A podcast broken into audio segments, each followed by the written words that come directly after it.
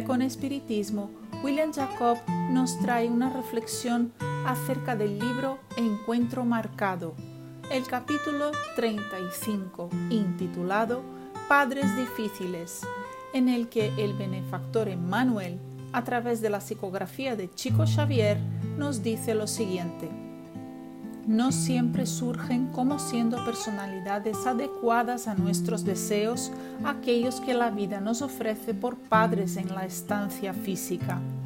¿Serían ellos malos o distintos porque no nos entiendan nuestros ideales? En una interrogación de esta naturaleza, toda vez que estemos en la posición de hijos, es posible que debamos formular semejante pregunta a la inversa. Habitualmente juzgamos nuestros padres humanos cuando la razón empieza a madurar en la rama florida de nuestros primeros sueños de la juventud. Sobre todo, pretendemos medirles las supuestas deficiencias después de pasados más de 20 o 30 años sobre los días semiconscientes de nuestra infancia. Si no están de acuerdo con nuestras opiniones, a menudo les señalamos por espíritus pasotas o intolerantes. En este concepto muy apresurado, sin embargo, nos olvidamos de que ellos cargan en el alma las cicatrices profundas de los golpes que recibieron en el camino de la experiencia. ¿Cuántas veces por nuestra culpa? Y por eso mismo no siempre les será posible poner a los oídos al nivel en el que se nos sitúa la palabra. Es fácil considerarles desorientados cuando no están de acuerdo con los preceptos que aceptamos como siendo los más justos. Sin embargo, la distancia enorme de tiempo que existe entre la hora de nuestro análisis y la hora de la cuna no nos permite saber cuántos problemas y cuánto él amargaron hasta que adoptasen patrones individuales de conducta diferentes de aquellos consagrados para la vida en la tierra.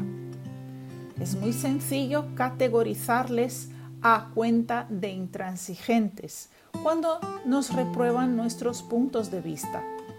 Y con todo esto, es muy poco frecuente que estemos en las condiciones necesarias para evaluar las crisis que soportaron con el fin de que las tentaciones y los desequilibrios no arrasasen con el hogar que nos sirve de apoyo y de nido.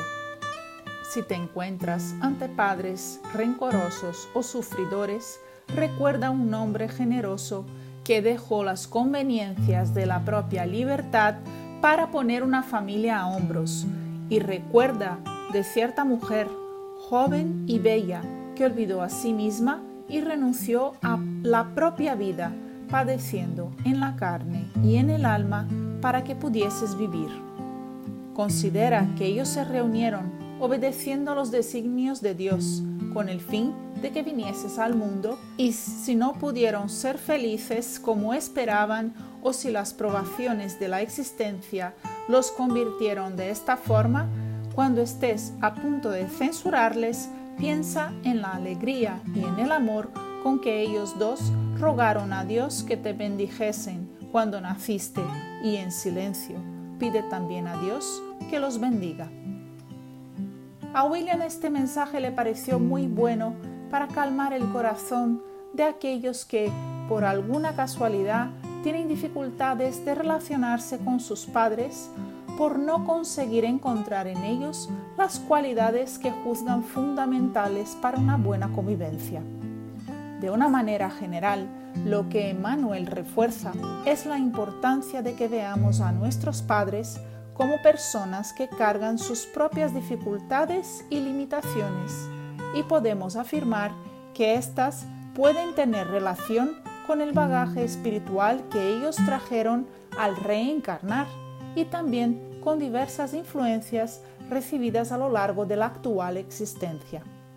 Los conflictos personales y familiares ocurridos en la infancia pueden influenciar comportamientos futuros, así como todo tipo de educación recibida, mientras se es hijo, puede reflejar cuando éste se convierte en padre o madre. Reproducimos lo que aprendemos con nuestros padres mucho más de lo que imaginamos y ellos reproducen con nosotros parte de lo que aprendieron con nuestros abuelos y estos con nuestros bisabuelos. Es lógico que la reproducción de comportamientos no será totalmente idéntica a aquella aprendida antes, ya que todos se modifican con el tiempo entre errores y aciertos.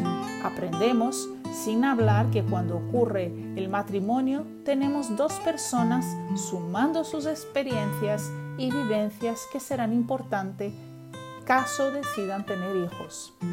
En fin, lo que necesitamos desarrollar con nuestros padres es una mirada más tolerante con sus errores. Si ellos no fueron y no son perfectos porque nadie consigue serlo, ni ellos, ni yo, ni tú que me escuchas. Y solo por el hecho de habernos permitido nacer, ya merecen toda nuestra gratitud. William finaliza repitiendo las últimas palabras de Emmanuel en el mensaje. Cuando estés a punto de censurarles, piensa en la alegría y en el amor con que ellos dos rogaron a Dios que te bendijesen cuando naciste y en silencio pide también a Dios que los bendiga.